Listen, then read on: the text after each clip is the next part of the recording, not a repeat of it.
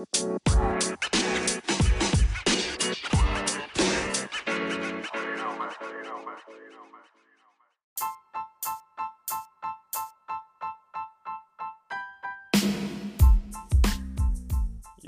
hallo und herzlich willkommen zu einer neuen Folge Flimmerkiste mit Marco. Schön, dass ihr eingeschaltet habt. Ja, äh, was soll man erzählen? Corona hält uns immer noch äh, in Atem. Kinobesuche sind immer noch nicht möglich, obwohl man ja sagen muss, dass äh, mittlerweile viele Städte ähm, auf Autokinos umgeschwenkt haben, selbst bei uns. Also im etwas ländlicheren Bereich äh, ist es so, dass einige Autokinos äh, in Betrieb gehen oder gegangen sind und äh, sich doch eines guten Zuspruchs äh, erfreuen. Und das ist natürlich schön zu hören, dass äh, die Filmkultur nicht ganz ähm, zum Erliegen gekommen ist. Ähm, bevor ich dann jetzt äh, komplett mit der Episode anfange, möchte ich eigentlich nur noch mal kurz ein bisschen Werbung in eigener Sache machen. Wenn ihr zum Beispiel Flimmerkiste mit Marco bei äh, Google eingebt und irgendwann mal auf den Anchor-Link drückt, das könnt ihr mir nämlich auch äh, eine Sprachnachricht schicken. Also wer vielleicht mal Lust hat, äh, ja, seinen Senf hier abzugeben oder, oder mir auch eine Empfehlung zu geben, kann das gerne tun. Und äh, je nachdem, wen ihr das erlaubt, äh, würde ich dann auch eure ja, Sprachnachricht hier in den Podcast mit einbauen. Also das wäre, glaube ich, eine ganz äh, tolle Geschichte. Ja, ansonsten möchte ich noch ähm, eins, zwei ähm, News äh, in Anführungszeichen nochmal loswerden. Ähm, also was die Serien- und äh, Filmwelt angeht, beziehungsweise vordergründig jetzt erstmal die Serienwelt. Ähm, das Arrowverse äh, von C CUW äh, von CW äh, wird erst 2021 fortgesetzt. Normalerweise ist es ja immer so, dass im Frühjahr ähm, die Staffeln enden und dann im Herbst die neuen anfangen. Das wird jetzt 2020 äh, nicht der Fall sein. Ähm, die äh, Serien werden alle erst frühestens 2021 fortgesetzt. Ähm, Schuld, könnt ihr euch natürlich alle denken, ist ähm, ja die ganze Corona-Geschichte, äh, obwohl es ja bei uns hier in Deutschland so ein bisschen schon wieder ähm, ab Abklingen ist. Ähm, das äh, zweite ist äh, eine Serie, die, über die ich in der vorletzten Folge gesprochen habe. Ähm, das war äh, Upload. Äh, die ist jetzt schon recht zeitnah nach Veröffentlichung bei Amazon äh, verlängert worden. Also da wird es definitiv eine zweite Staffel geben. Ähm, ja, grobe Kelle kann man damit sagen, dass wir wahrscheinlich vor Mai, äh, also wahrscheinlich frühestens im Mai 2021 die zweite Staffel sehen werden. Also ein Jahr dazwischen muss man ja immer so als äh, Referenzwert nehmen. Und äh, das andere ist, dass viele andere äh, Anbieter, auch Kabelanbieter in den USA, ihre Serien verlängert haben. Zum Beispiel die ganzen NCIS-Serien sind alle um eine Staffel verlängert worden. Äh, sowohl LA als New Orleans als auch die Stammserie NCIS. Und äh, was mich auch sehr freut, und ich habe, glaube ich, auch im Podcast schon drüber gesprochen, The Rookie mit Nathan Fillion, äh, den kennt man ja aus Castle, ähm, hat auch eine dritte Staffel geschenkt bekommen. Die zweite ist ja mittlerweile auch in den USA am Start. Ähm, die erste gibt es schon auf DVD. Und ähm, ich habe sie äh, einem Kumpel von mir ausgeliehen und äh, der war hin und weg von dieser äh, Serie. Und ich muss auch sagen, dass die halt einen relativ guten Flow hat, äh, sage ich jetzt mal. Also die kann man wirklich gut hintereinander ähm, weggucken. Ähm, was das angeht, habe ich zum Beispiel auch schon eine andere Serie noch gesehen, wo ich auch überlege, da vielleicht mal reinzugucken oder ich warte halt mal, bis die ähm, bei Amazon Prime äh, mit inbegriffen ist. Das ist äh, LA's Finest äh, mit äh, Jessica Alba und ähm, mit Gabrielle Union, äh, die kennt man ja äh, als Sid aus Bad Boys 2. Ähm, und die Rolle spielt sie ja auch in der Serie wie das Sid. Und äh, da gucke ich vielleicht auch mal rein. Ähm, aber die kostet momentan noch was. Mal gucken, ob sie vielleicht demnächst mal ähm, bei Amazon mit inbegriffen ist. Und als letztes noch äh, eine Empfehlung, ein bisschen in eigener Sache, weil ich äh, mit dem guten äh, Mann ähm, oder Kollegen in dem Sinne äh, Kontakt hatte. Ähm, wenn ihr auf Filme und sehr schöne, ruhige, informative Serien oder Filmpodcasts Lust habt, hört doch mal in den Filmbar-Podcast rein von Max. Ähm, macht wirklich sehr tolle Folgen, hat, äh, wie ich finde, eine sehr beruhigende Stimme im Gegensatz zu mir. Und äh, ja, also wenn ihr auch Bock habt auf Filme, hört da auf jeden Fall mal rein. Ähm, und folgt ihm auch bei Instagram, da hat er auch eine Seite. Äh, also macht das gerne mal. Und äh, das war es jetzt eigentlich mit der Werbung und das war's auch mit der Folge. Nein, Spaß. Äh, jetzt geht's los. Ich trinke nur mal schnell einen Schluck Tee ein bisschen die, die Stimme ölen. Ähm, ja, ich habe mir ein bisschen was äh, wieder zurechtgelegt, über das ich so ein bisschen sprechen möchte. Wenn wir es zeitlich noch schaffen, wenn es noch so in diese ähm, knappe Stunde passt, ähm, äh, hänge ich vielleicht noch ein paar Trailer hinten dran, die ich mir angucke. Aber vielleicht mache ich da auch nochmal, also wenn es jetzt zeitlich nicht passt, nochmal eine extra Folge. Ähm, mal gucken. Ja, anfangen möchte ich äh, mit der Serie White Lines äh, von Netflix. Ähm, der Macher oder der Creator dahinter, in dem Sinne der Erschaffer, ist Alex Pina. Ähm, den kennen viele von euch wahrscheinlich, äh, also zumindest die sich damit beschäftigen, ähm, von der Serie Haus des Geldes auf, auch auf Netflix. Und äh, er ist jetzt hier mit einer, ich weiß gar nicht, ob es seine zweite Serie ist, ich weiß gar nicht, ob er für Elite auf Netflix auch verantwortlich ist. Auf jeden Fall ist er für diese ähm, Serie verantwortlich ähm, und im Gegensatz ähm, zu äh, Haus des Geldes oder La Casa de Papel, wie ich sie ja liebevoll nenne, oder wie sie auch liebevoll heißt natürlich, ähm, ist es ja so, dass äh, diese Serie White Lines dann doch eher ähm, so ein bisschen internationaler ist. Also man hat äh, in Anführungszeichen mehrere Schauplätze. Es geht nach England, es geht nach äh, Ibiza, obwohl eigentlich ursprünglich auf äh, Mallorca gedreht worden ist. Und ähm, also es ist eher eine internationale Serie. Ähm, das spiegelt sich auch im Cast wieder, der ist halt recht divers, also sowohl äh, spanische Schauspieler, die allerdings bei uns gänzlich unbekannt sind, also bis vor der Serie, als auch ein paar englische, aber auch jetzt würde ich mal meinen, nicht die größten Namen, jetzt nichts Bekanntes oder so, äh, spielen in der Serie mit. Und äh, ich würde mal sagen, der prominenteste Name ist noch äh, äh, Laura Haddock, äh, die spielt Zoe Walker. Ja, aber um was geht es denn in der Serie? Ähm, in der Serie geht es quasi um Zoe, die vor 20 Jahren ihren Bruder vermisst hat, also beziehungsweise der ist als äh, vermisst gemeldet worden. Er ist nämlich von Manchester in England äh, abgehauen nach Ibiza, Ibiza, Ibiza, nach Ibiza, weil er da DJ ähm, äh, werden wollte. Und ähm, vor 20 Jahren haben sie äh, den Kontakt mit ihm verloren. Der letzte Kenntnisstand war, dass er nach Indien gegangen sind. Und ähm, jetzt 20 Jahre später nach einem Regenschauer wird eine äh, ja, mumifizierte Leiche freigelegt und ähm, es entpuppt sich letztendlich als äh, Axel, als Zoes Bruder. Und äh, man kann wohl auch den Todeszeitpunkt einigermaßen feststellen, dass er auch knapp vor 20 Jahren halt ähm, ums Leben gekommen ist, also im Jahr 2000. Also die Serie spielt äh, im Jahr 2020, ähm, springt allerdings auch immer in den Zeitebenen hin und her. Ja, äh, Zoe wird dann mit ihrem Mann nach Ibiza gebracht, um die Leiche zu identifizieren.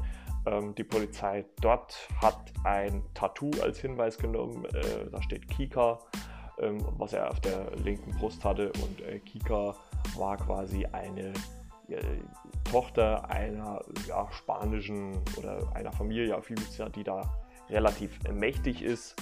Ähm, sowohl im Clubgewerbe als auch äh, im ja, nicht so legalen Bereich, sagen wir es mal so. Ne, also die da halt einfach eine sehr mächtige Position vertritt und daran wird er identifiziert. Ähm, was Zoe dann letztendlich dazu äh, ja, anstachelt, ähm, da sie ja eigentlich die ganzen Jahre gedacht hat, ihr, ihr Bruder wäre einfach nur vermisst und würde sich halt nicht melden, ähm, wird sie dazu angestachelt, äh, ja, auf Spurensuche zu gehen, wer oder was äh, seinen, äh, ihren Bruder äh, getötet hat. Und ähm, ihr Mann lässt ihr da freien äh, Raum und äh, lässt sie in Ibiza und äh, fliegt zurück oder fährt zurück nach Manchester in England. Und ähm, sie sucht dann alte Weggefährten von Axel auf, die alle mittlerweile entweder DJs sind. Der eine ist so ist so, äh, wie soll man das sagen, ist so, äh, wie kann man das erzählen? Also, der geht halt ziemlich in sich, halt so Guru-mäßig unterwegs. Guru, das Wort habe ich gesucht, so Guru-mäßig unterwegs. Und äh, die eine Freundin von ihm äh, macht, ja, veranstaltet abends in der Nacht Sexorgien, ähm, was auch äh, ja, sehr explizit ähm, dargestellt wird. Also mit äh, nackten Körpern geizt man in der Serie nicht. Ähm, und als Zoe ähm, so äh, den ersten Kumpel von ähm, Axel äh, trifft, erfährt man im beiläufig quasi, dass er eine Art äh, ja, Drogendealer ist, dass er für rumänische äh, Drogenlieferanten äh, Koks vertickt auf der Insel in seinen Clubs und äh, sich so nebenbei noch was dazu verdient. Und äh, ja, sie merkt schon, dass da irgendwas äh, nicht ganz koscher ist, ähm, weil sie auch jemanden antrifft, der gerade ja, dort äh, ja auch herausfinden will, äh, wer diese Leiche auf dieses Land gelegt hat. Denn äh, diese Kika heißt Kalafat und die Kalafats sind halt eine sehr mächtige Familie äh, neben den Martinez auf der Insel Ibiza. Und äh, der äh, ja, Vater, der, der Obermagger von dieser Kalafat-Familie möchte auch herausfinden, wer Axel Collins, ähm, so heißt er, getötet hat. Und sie lernt dort Boxer kennen, der eigentlich so eine Art Türsteher oder Aufpasser ist, so ein bisschen der ja, reine Machttyp für diese Familie Kalafat, also der eigentlich so der Mann für alle äh, äh, Sachen sind, ob die jetzt nur rechtlich in Ordnung sind oder nicht, äh, steht natürlich auf einem anderen Blatt Papier. Und ja, mit ihm zusammen macht sie halt so ein paar äh, ja, Besuche bei Leuten und er erzählt ja auch viel über Excel, weil er halt auch genau in der Zeit äh, mit ihm zu tun hatte.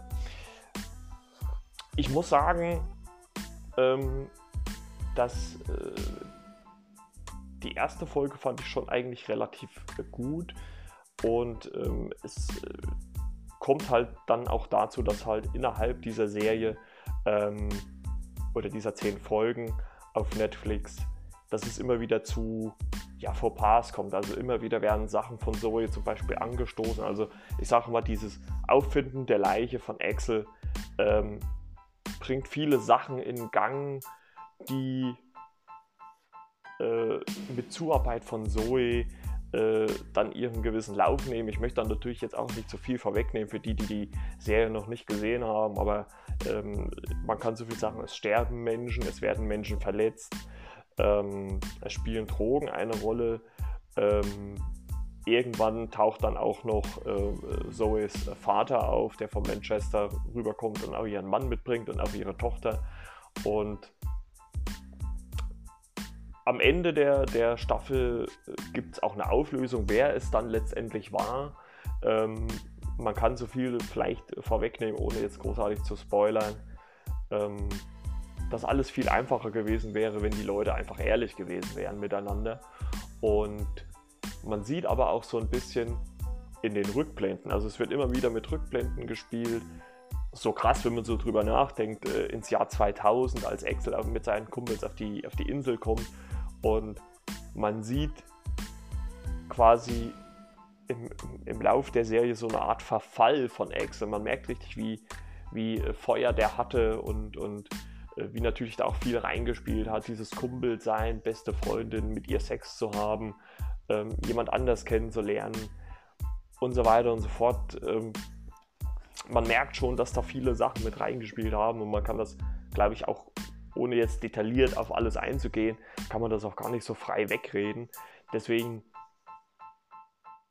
ich fand sie gelungen. Ähm, was mich nur so mal immer mal ein bisschen gestört hat, ist, dass äh, ja, Zoe Walker immer mal so, wie soll man das sagen, so, so, so ambivalent gehandelt hat. Also auf der einen, äh, im einen Moment war sie so drauf, ähm, in, der, in, der, in der anderen Situation wieder komplett gegenteilig.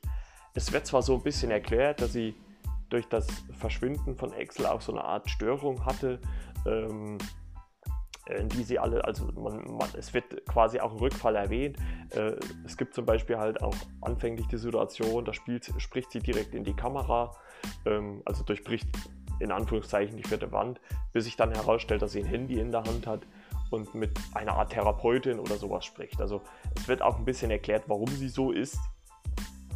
Aber ähm, ich fand das teilweise ein bisschen zu überspitzt, weil sie selber irgendwie manchmal Sachen angeschoben hat, wo sie dann letztendlich dann Leute für, dafür verantwortlich gemacht, was sie selber in Gang gebracht hat. Und ich hatte mir eigentlich die Serie rausgesucht, ähm, weil das eine der Serien waren bei Netflix, ähm, die synchronisiert waren. ähm, allerdings muss ich sagen, ging das nur bis zur siebten Folge. Ich, das kam für mich ja völlig unerwartet. Ähm, wahrscheinlich, wenn ihr das dann seht, äh, sind alle Folgen synchronisiert. Aber äh, dann ab der achten Folge war dann, äh, gab es dann keine deutsche Synchro mehr.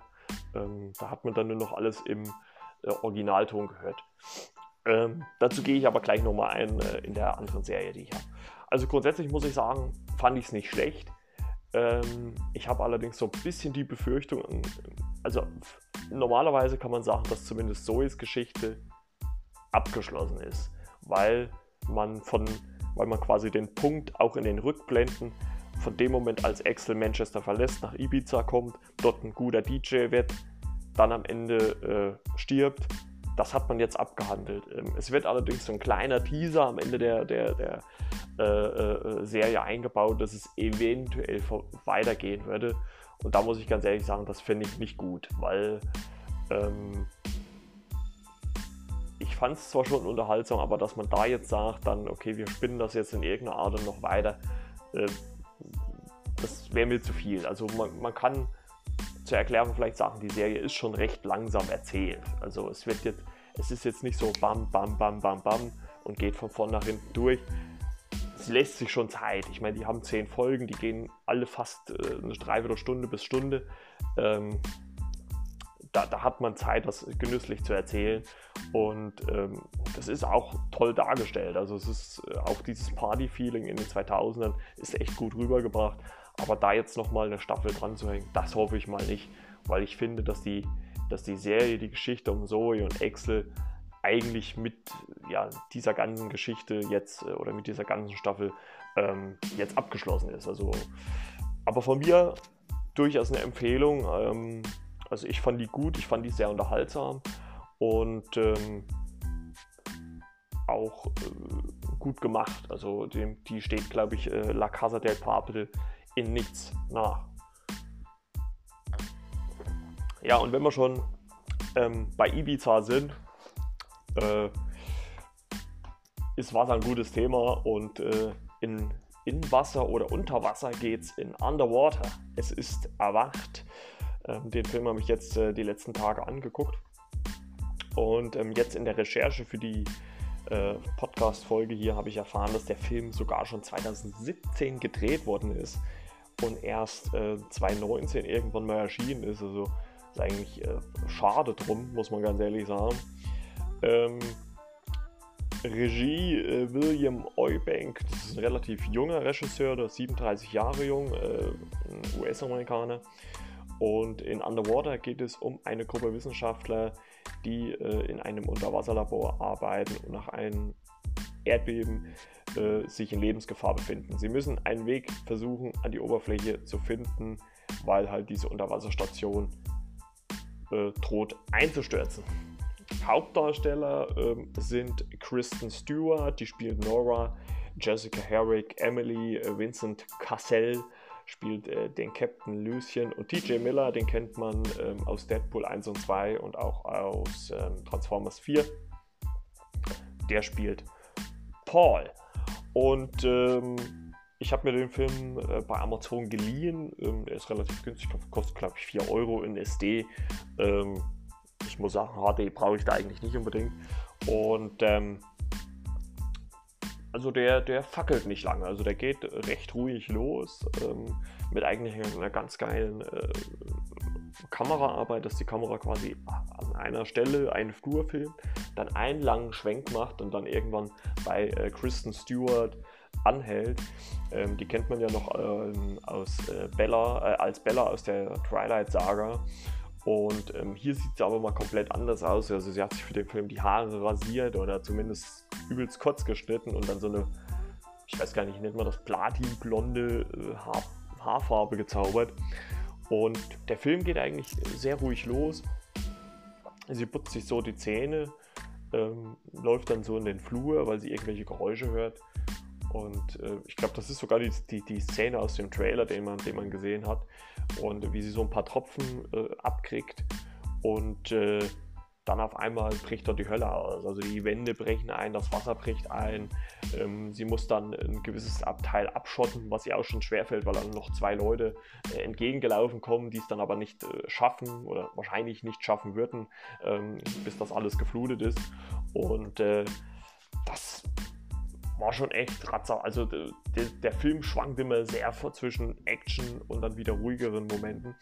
Ähm, allerdings trifft sie dann nach und nach äh, eine Gruppe von fünf, sechs Leuten, ähm, mit denen sie sich dann auf den Weg machen. Ironischerweise ist äh, auch das erste äh, Kapitel äh, zum Beispiel ihrer Flucht ist, dass sie sogar tiefer müssen, weil sie quasi noch tiefer äh, über den Erdboden zu einer anderen Station und von dort dann in irgendwelche Notfallkapseln gehen können müssen, ähm, um an die Oberfläche zu kommen. Ähm, ist, finde ich, sehr packend inszeniert, weil er natürlich auch räumlich gesehen ein relativ kleines Setting hat. Und es gibt schon so die eine oder andere Schreckszene. Also ich habe mich schon das eine oder andere Mal so, huh, ne? ähm, es gibt zum Beispiel auch eine Szene, wo jemand implodiert. Äh, ne? Das pa passiert ja im Wasser, ne? dass man da implodiert. Äh, wo ich auch mal kurz schlucken musste. Ähm, also der Film ist, glaube ich, ab 16, wenn mich jetzt nicht alles täuscht. Und ähm, er ist teilweise nicht zimperlich, muss man schon sagen. Also man sieht jetzt, fairerweise muss man sagen, man sieht natürlich jetzt nichts explizit. Also das ist jetzt kein, kein Saw oder so.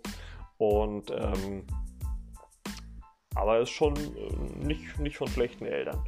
Ähm, es passiert allerdings dann leider auf den, auf den Weg äh, zu den Rettungskapseln, dass immer wieder ja, Leute verschwinden oder auch irgendwelche ja, mysteriösen äh, Wesen auftauchen, ähm, denen sie sich gegenüberstellen müssen. Teilweise sahen die halt auch erstmal aus wie einfach nur so, so Dämonen oder irgendwas, so, so, so, so menschliche, übermenschliche Ungestalten, sage ich jetzt mal. Ähm, am Ende entpuppt sich das dann aber als äh, was komplett anderes. Das möchte ich jetzt eigentlich jetzt hier nicht spoilern. Darauf solltet ihr eigentlich ähm, in dem Film selber drauf aufmerksam gemacht werden. Ähm, auf jeden Fall sind diese, diese Wesen, die sie da vorher treffen oder die sie so in dem Anfang und der Mitte treffen, ähm, nicht unbedingt das, was dann am Ende noch dasteht. Ne? Das Ende war auch sehr überraschend, fand ich. Ähm, damit habe ich nicht gerechnet. Normalerweise ähm, hat man eigentlich immer so einen Gedankengang, wenn man solche Filme sieht. Ähm, aber ich finde es auch mal gut, dass ein Film halt auch mal einen anderen Weg geht. Ne? Und ähm, man muss ehrlicherweise sagen, dass der schade ist, finde ich, dass der nicht äh, äh, im, im, Kino ähm, oder ich weiß gar nicht großartig im Kino gelaufen ist, also bei uns zumindest nicht. Und ähm, und auch Kristen Stewart hat für mich eigentlich eine gute Figur gemacht. Ich weiß, viele meckern immer über sie, dass sie so einen stoischen, äh, angeblich Gesichtsausdruck hat. Aber ich meine, ich würde jetzt auch nicht behaupten, dass es in meinen Augen die Überschauspielerin ist. Aber äh, ich finde, sie macht solide Leistungen. Also da gibt es mit Sicherheit deutlich äh, schlechtere Schauspieler. Ähm, Im Endeffekt kommt es wahrscheinlich auch immer mal auf die Rolle an, die sie spielt. Und äh, in, in, in, äh, in der Twilight-Saga war sie wahrscheinlich auch so. Nee, aber Underwater ist wirklich ein, guter, unterhaltsamer Film. Geht auch nicht lange, tut auch nicht weh. Der geht anderthalb Stunden knapp. Und äh, wie gesagt, kann man sich momentan ähm, bei Amazon ähm, leihen. Und äh, ja, könnt ihr gerne mal reingucken. Ist, äh, glaube ich, gerade für Pärchen ist das ein schöner, so leichter Grusel-Schocker-Abend. Äh, Und äh, der auch gut gemacht ist. Also ich finde auch, ich denke mal nicht, dass der das riesigste Budget hatte, aber für das Setting, was er bedient, macht er für mich alles richtig. Und äh, ich würde ihn jetzt auch nicht als Überfilm einstufen, ne? aber als guter, unterhaltsamer Film für so mal äh, nicht nebenbei, also man muss schon, finde ich, so ein bisschen dranbleiben. Aber für mal so einen launigen Abend kann man sich den durchaus geben und äh, fand ich jetzt dann auch nicht allzu schlecht. Ja, und ähm, jetzt äh, kommen wir zu einer Premiere. Für mich persönlich eine Premiere. Ich weiß, viele da draußen, gerade die ähm, vielleicht auch in den Städten wohnen oder, oder auch die Streaming-Dienste auch schon länger nutzen, die machen das schon länger. Und ähm, ich weiß, es ist eigentlich, ich, was heißt ich weiß, aber ich weiß eigentlich auch gar nicht, warum es so ist, dass immer die Synchro ähm, so verteufelt wird. Also ich finde, wir haben in, in, in Deutschland ähm, eine erstaunlich gute Synchro. Klar kann man sich denken, dass jetzt nicht alles, was im Amerikanischen gesprochen wird, eins zu eins übersetzt werden kann. Ähm, aber letztendlich finde ich trotzdem unsere, unsere Synchros, die es hier gibt, super. Und ähm, ich gebe auch ganz oft zu, dass ich eigentlich ein ausschließlicher Synchro-Gucker bin. Also ich gucke eigentlich nichts wirklich ähm, in, im Originalton.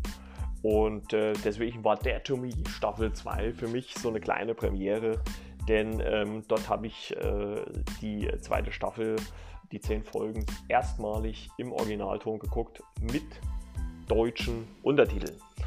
Ähm, es war ein bisschen gewöhnungsbedürftig. Ich muss allerdings dazu sagen, dass ich es eigentlich gar nicht mal so schlecht finde, weil, ähm, weil äh, man dann nicht mehr so oft das Handy in die Pfoten nimmt. Ähm, also so geht es mir manchmal so Serien, wenn halt vielleicht gerade mal so was Langweiliges passiert, was dich jetzt nicht so fesselt, dass ich da ganz schnell das Handy in den Pfoten habe. Und das kann man halt, wenn man lesen muss, ähm, äh, nicht. Ne? Also da kann ich jetzt nicht nebenbei noch aufs Handy gucken. Ähm, das funktioniert dann nicht. Und ähm, das hat mich halt auch dazu gezwungen, äh, die Serie sehr aufmerksam durchzugucken. Und ähm, ja, es war für mich eine absolute Premiere. Wie gesagt, es ging dann weiter. White Lines habe ich nämlich danach, danach geguckt, ähm, wo dann die, die Folgen 8, 9 und 10 äh, auch nicht synchronisiert waren obwohl ich gehört habe oder gelesen habe, dass Netflix alles tut, um das äh, so schnellstmöglich zu beheben. Mittlerweile muss man auch dazu sagen, ähm, ist die zweite Staffel Dead to Me auch synchronisiert. Also vielleicht gucke ich mir die auch nochmal irgendwann synchronisiert an. Aber ähm, wie gesagt, ich habe sie ja jetzt erstmal schon gesehen. Warum habe ich sie gesehen? Weil mir die erste Staffel eigentlich schon extrem ähm, gut gefallen hat. Äh, Christina Applegate spielt da die Hauptdarstellerin, äh, Jen Harding, Linda Cardellini spielt Judy Hale und äh, James Marston, ähm, lustigerweise, spielt eine Doppelrolle in dem Sinne, zumindest in Anführungszeichen. Denn äh, in der ersten Staffel spielt er Steve Wood. Und ähm, ja, um was geht's? Äh, in der ersten Staffel geht es quasi darum, dass Jen, also Christina Applegates Figur, ihren Mann bei einem Autounfall ähm, verloren hat. Also er wurde von einem Auto angefahren, ist dabei verstorben und äh, sie kommt in eine Art ähm, Selbsthilfegruppe oder Therapiegruppe, um darüber zu reden. Und äh, dort lernt sie äh, Linda Cardellini, äh, also äh, Judy Hales, äh, Judy Hale kennen. Und ähm, es stellt sich dann nach und nach heraus, dass Judy irgendwas mit dem Ableben von Jens Ehemann zu tun hat. Ähm, Judy hat äh, mit der James Marston-Figur in der ersten Staffel, also Steve Wood, so eine Art, ist es so eine Art Extremliebe, also irgendwo auf der einen Seite ist ja teilweise schon recht liebevoll, aber manchmal auch recht hart äh, äh zu Judy. Und ähm, es wird auch immer wieder darauf angespielt, dass Judy gegenüber Jen ja also sie versucht erstmal sich mit Jen anzufreunden, anzufreunden, die das eigentlich so erst nicht will, aber dann so nach und nach doch zulässt. Aber man merkt so die ganze Zeit, dass, dass Judy irgendwas auf die Zehen brennt. Irgendwas will sie äh, Jen sagen. Und ähm, jetzt muss ich mal kurz eine Spoilerwarnung aussprechen. Ähm, also wenn ich, es gibt jetzt mal eine Minute, denn äh, es stellt sich heraus, dass Judy mit dem ähm, also wie gesagt, Spoiler warte, dass Judy Hale, also Linda Cardellini, ähm, etwas mit dem Ableben von Jens Ehemann zu tun hat. Ähm, denn äh, sie war mit äh, Steve unterwegs ähm, und äh, Jens Ehemann ähm, ja, ist wie auch immer äh, auf die Fahrbahn geraten und wurde von den Zweien überfahren. und äh, ja, ist dann an den Folgen dieses ja, Unfalls, dieser Kollision leider verstorben. Ähm, wie man sich denken kann, ist das natürlich auch alles eine Art äh, Lügenkonstrukt, was Judy aufbaut, äh, es dann aber irgendwann Jen gesteht und ähm, die zwei dann sogar äh, eine sehr gute Freundschaft miteinander aufbauen.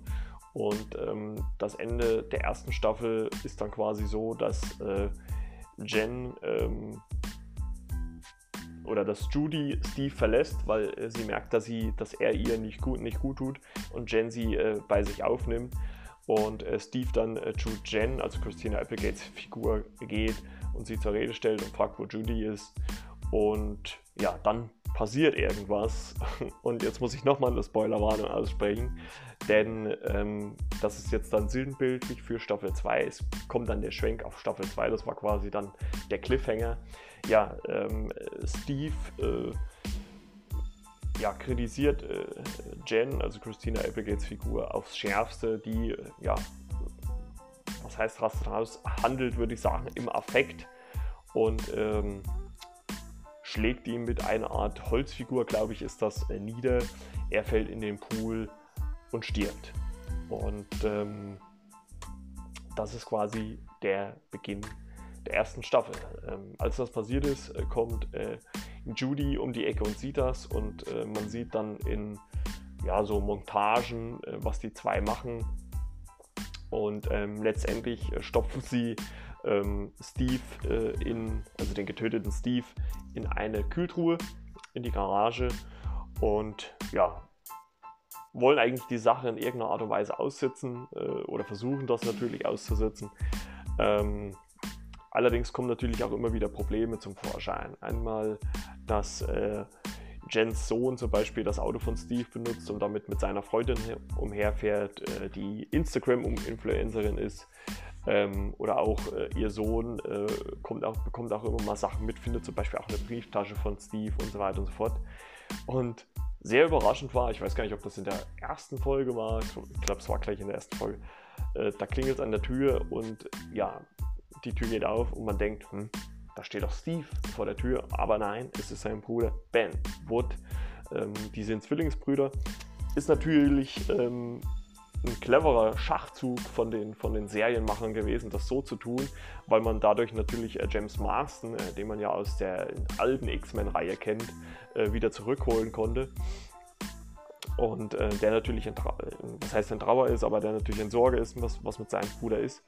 Und ähm, ja, mit den zwei zusammen, mit Jen und Judy, äh, auf die Suche geht und äh, Sachen veranstaltet.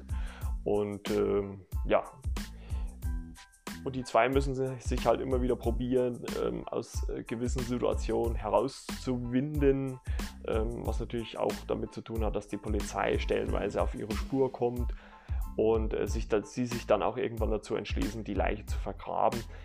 Es dann aber auch beiden in irgendeiner Art und Weise schwerfällt, dann halt auch wirklich die Wahrheit zu sagen. Also was mir so aufgefallen ist, ähm, dass in der Serie, glaube ich, fast in jeder Folge geheult wird.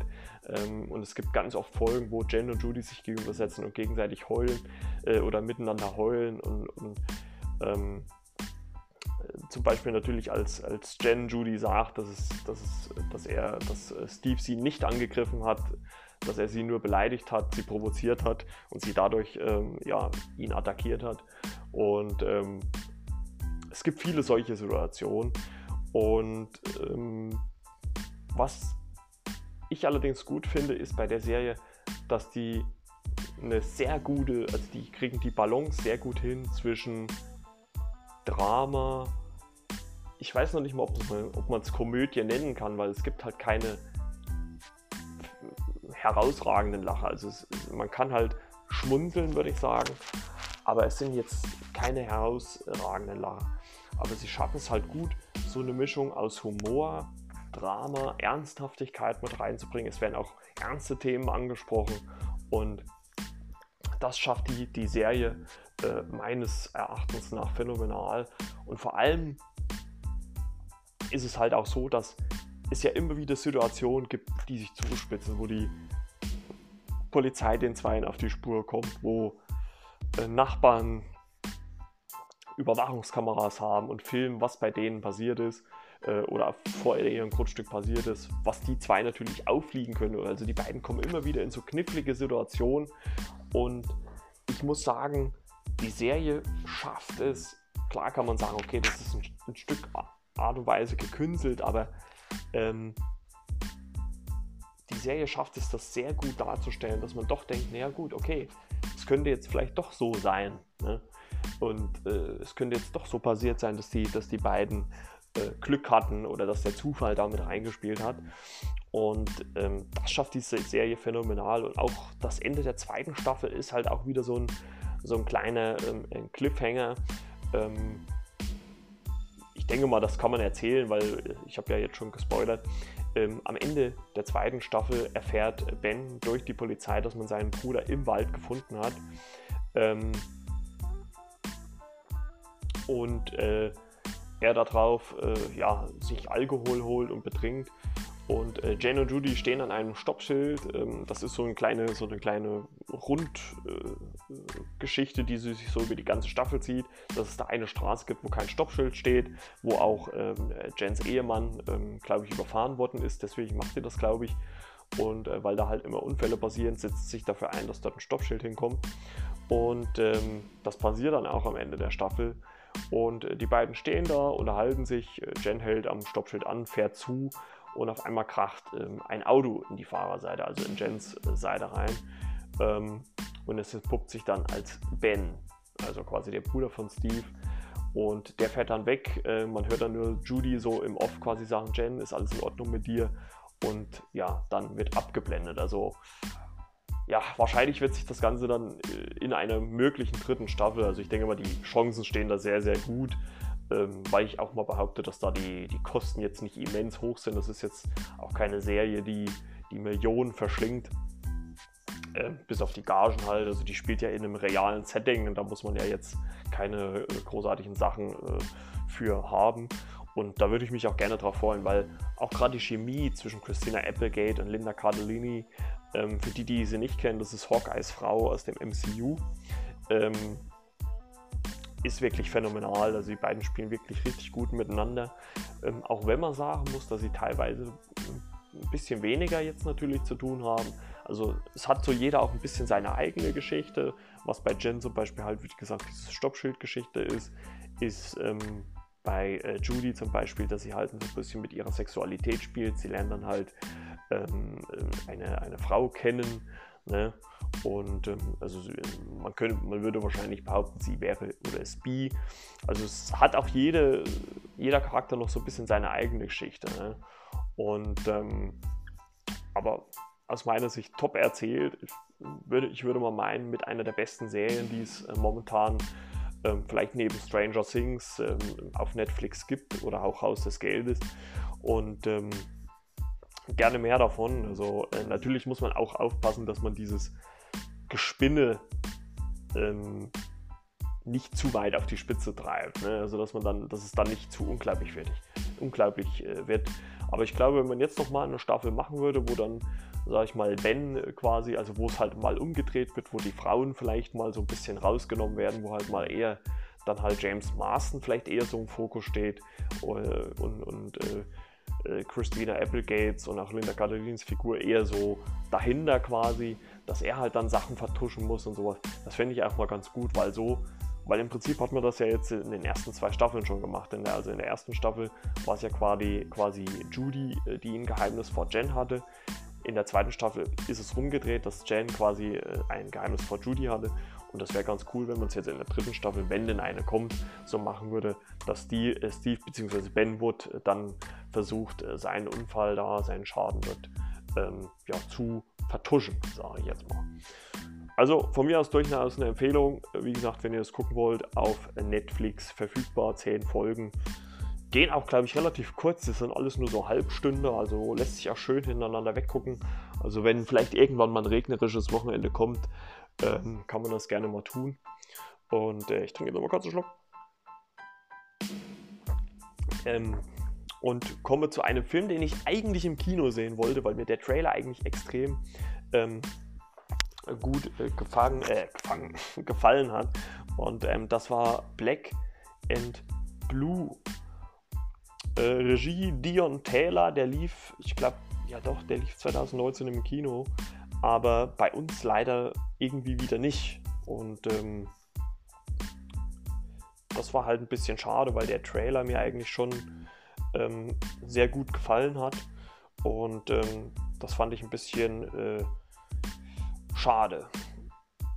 Ja, um was geht's denn in äh, Black and Blue? In Black and Blue äh, geht's um äh, Naomi Harris. Äh, die spielt Alicia West, ähm, eine ehemalige Soldatin, die im Afghanistan-Krieg war und ähm, die dort im Polizeieinsatz ist. Also relativ neu. Und äh, eines Tages muss sie eine Doppelschicht schieben, fährt dann mit einem neuen Partner mit, ähm, der dann irgendwann mal mitten in Detroit an einer Lagerhalle anhält.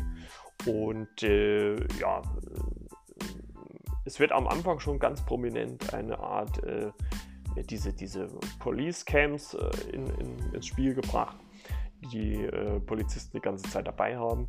Und ähm, sie steigt dann so aus ihrem Polizeiauto aus, äh, weil sie jemanden Verdächtiges sieht, hört schon Schüsse, geht in dieses Lagerhaus und äh, sieht dann, wie Leute von, ich glaube, der Drogenkommission und halt auch ihr Kollege, mit dem sie unterwegs ist, äh, drei äh, Polizisten, drei Gangster exekutieren.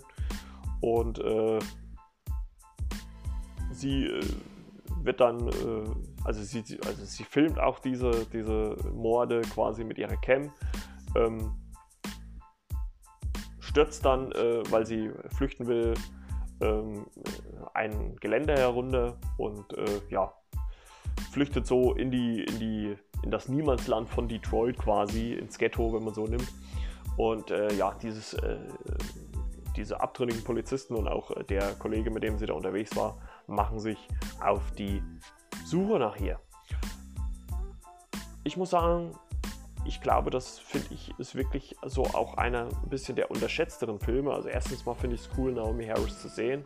Ähm, die spielt ja Money Penny in den neueren äh, Bond-Filmen, also in denen jetzt mit Daniel Craig. Und ich fand das ziemlich gut. Äh, sie trifft dann irgendwann mal auf Tyrese Gibson, der spielt Milo, der in einem ja, Laden dort arbeitet, in einem Kiosk, ähm, in dem sie dann auch um Hilfe bittet. Und letztendlich, wenn man es wenn vielleicht runterbricht, ist es halt einfach, äh, kommt es halt einfach darauf an, dass sie die Aufnahmen, ich hat, sie hat glaube ich eine gewisse Zeit, ähm, um die Aufnahmen hochzuladen, bevor sie dann überschrieben werden. Und ähm, sie versucht halt einfach diese, diese Aufnahmen ins Polizeirevier zu bringen, um dann die anderen ähm, Polizisten bloßzustellen. Versucht, sie, sie versucht dann eigentlich auch ihren eigentlichen Partner zur Hilfe zu holen. Der entpuppt sich dann allerdings auch als korrupt. Und ähm, da sie äh, im Einsatz war und es wird, glaube ich, auch damit gespielt, dass ihr Mann da irgendwie verstorben ist, hat sie halt ein starkes Gerechts, äh, äh, Rechte sein Bewusstsein und ähm, sagt, nein, äh, so geht das nicht.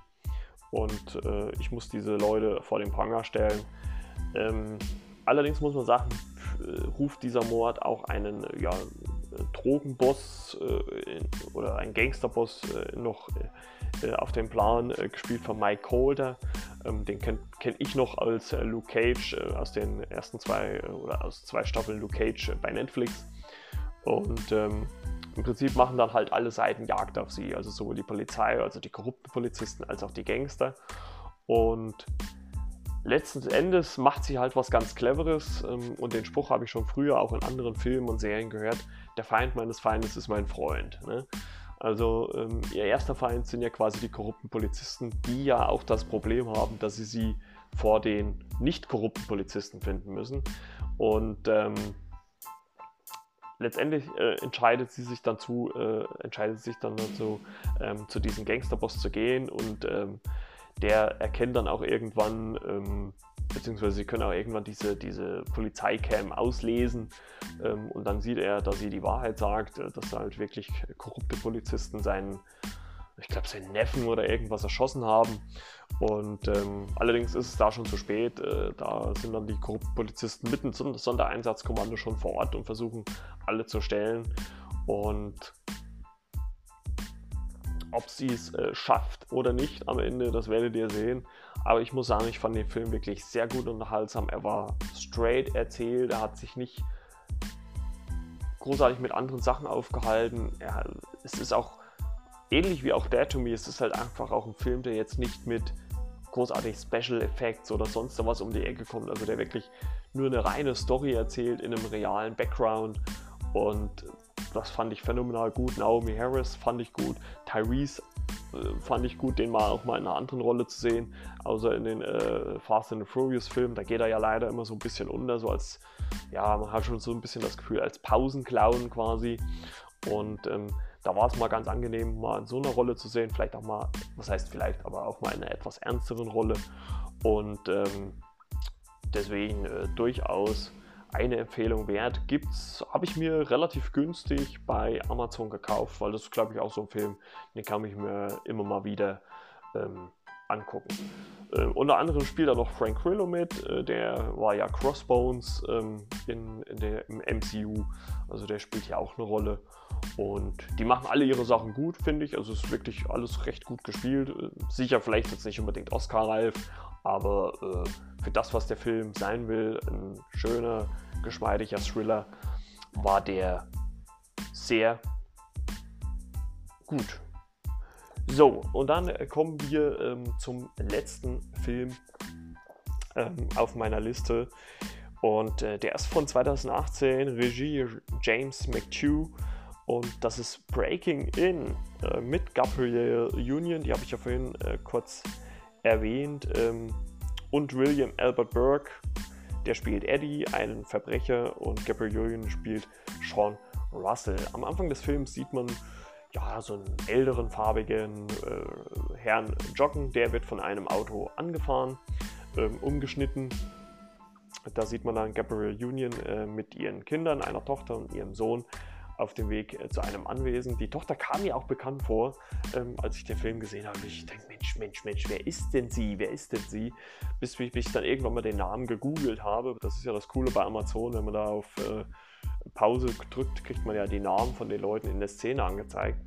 Und ja, das ist äh, Sherry aus der ersten Staffel. Ich weiß gar nicht, ob sie in der zweiten auch dabei war. Ich glaube ja. Äh, in der ersten und zweiten Staffel ähm, Tote Mädchen lügen nicht. Und ähm, weil mir das Gesicht so bekannt vorkam.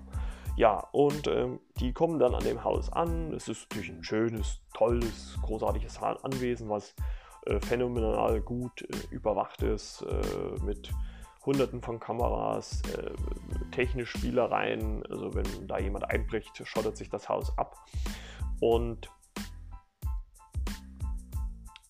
irgendwann ähm, kommt es halt dazu, dass äh, Sean Russell ähm, draußen telefoniert und dann aber mitkriegt, hä, was ist hier los, dass die Garage irgendwie offen ist und sowas.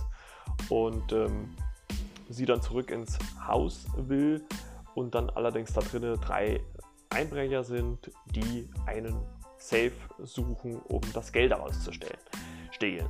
Ähm, die Verbrecher, muss man sagen, einer davon, wie gesagt, William Albert Burke. Äh, die anderen zwei sind äh, eigentlich so No-Name-Darsteller, also die kannte man, kann ich jetzt nicht unbedingt. Und ähm, im Endeffekt geht es quasi dann äh, um die Mutter, äh, für die Mutter Sean Russell darum, ins Haus zu kommen, um ihre Kinder zu retten. Die werden in ein Zimmer eingesperrt sind da aber auch nicht ganz unaktiv. Äh, die Tochter zum Beispiel versucht über Luftschächte in ihr Zimmer zu kommen und da das Handy zu holen, um Hilfe zu holen. Ähm und der Trailer, muss ich sagen, hat, hat mir schon, äh, weil ich den damals auch gesehen habe, als der Film rausgekommen ist, ähm, also den Trailer, ähm, der hat mir ja schon suggeriert, okay, das wird jetzt ein großer Kampf äh, für, für diese äh, Gabriel Union-Figur Sean Russell da wieder ins Haus zu kommen. Aber es ist doch wesentlich ruhiger erzählt. Also ähm, klar hat sie schon so Spielereien, sie benutzt zum Beispiel dann auch eine Drohne und so weiter, um wieder in das Haus zurückzukommen. Und aber das ist alles sehr ruhig erzählt. Das ist jetzt keine Ballerorgie, also so weder, weder die Verbrecher haben großartig Waffen, ähm, äh, noch sie als Frau. Ähm, und äh, sie schafft es allerdings dann doch, äh, Leute zu überwinden. Ah, nee, es sind vier Verbrecher quasi. Den einen macht sie ja unschädlich. Und ähm, auch dann letztendlich auch wieder ins Haus zu kommen, auch ihre Kinder ähm, zu retten. Ähm, dann gibt es ähm, allerdings, muss man sagen, auch noch so einen Konflikt unter den ähm, Verbrechern selber, was, wie ich finde, auch nicht äh, ja, verwundert.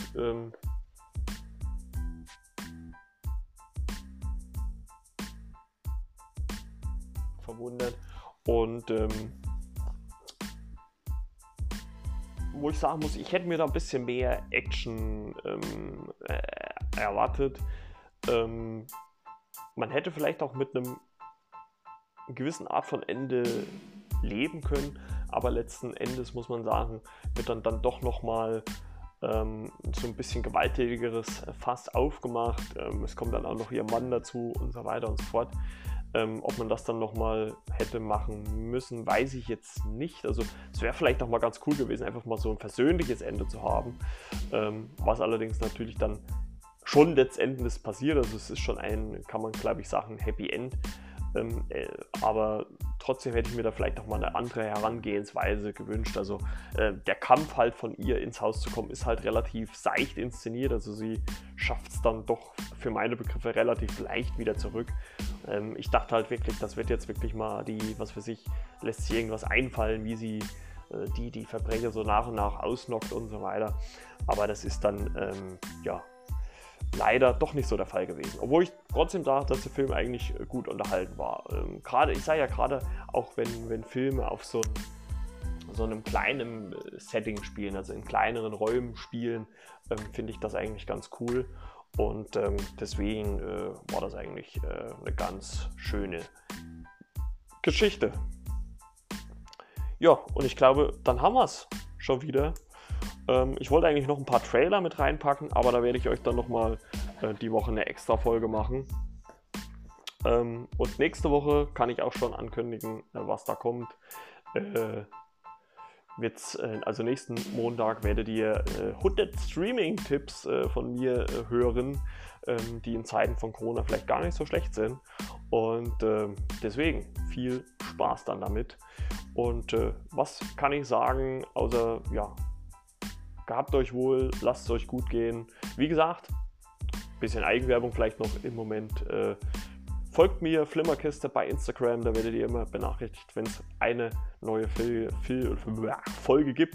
Bewertet mich bei iTunes und so weiter und so fort. Und wie gesagt, wenn ihr diesen Anchor-Link findet ähm, bei Google, also Flimmerkiste mit Marco Anchor eingeben, dort könnt ihr mir auch eine Sprachnachricht schicken und die kann ich dann, wenn ihr mögt, im Podcast verwenden. Also, wenn ihr mal Film- und Serientipps habt, die ich noch nicht äh, abgehandelt habe, ruhig her damit. Ja, ansonsten, wie gesagt, bleibt gesund, äh, gehabt euch wohl, seid vorsichtig da draußen ähm, ne?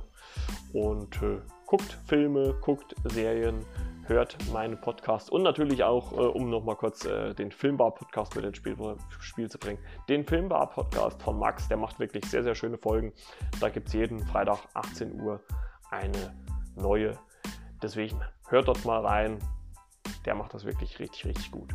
Ansonsten bedanke ich mich äh, für die Aufmerksamkeit. Wir hören uns dann, ja, wie gesagt, in dieser Zwischendurchfolge wieder, denke ich mal, wo ich, wo ich mir so ein paar Trailer angucken werde und dann meinen Senf dazu gebe. Und dann nächste Woche 100 Streaming-Tipps. Ähm, ja, bis denn dann. Ciao, ciao. Euer Marco von der Flimmerkiste. Bis denn.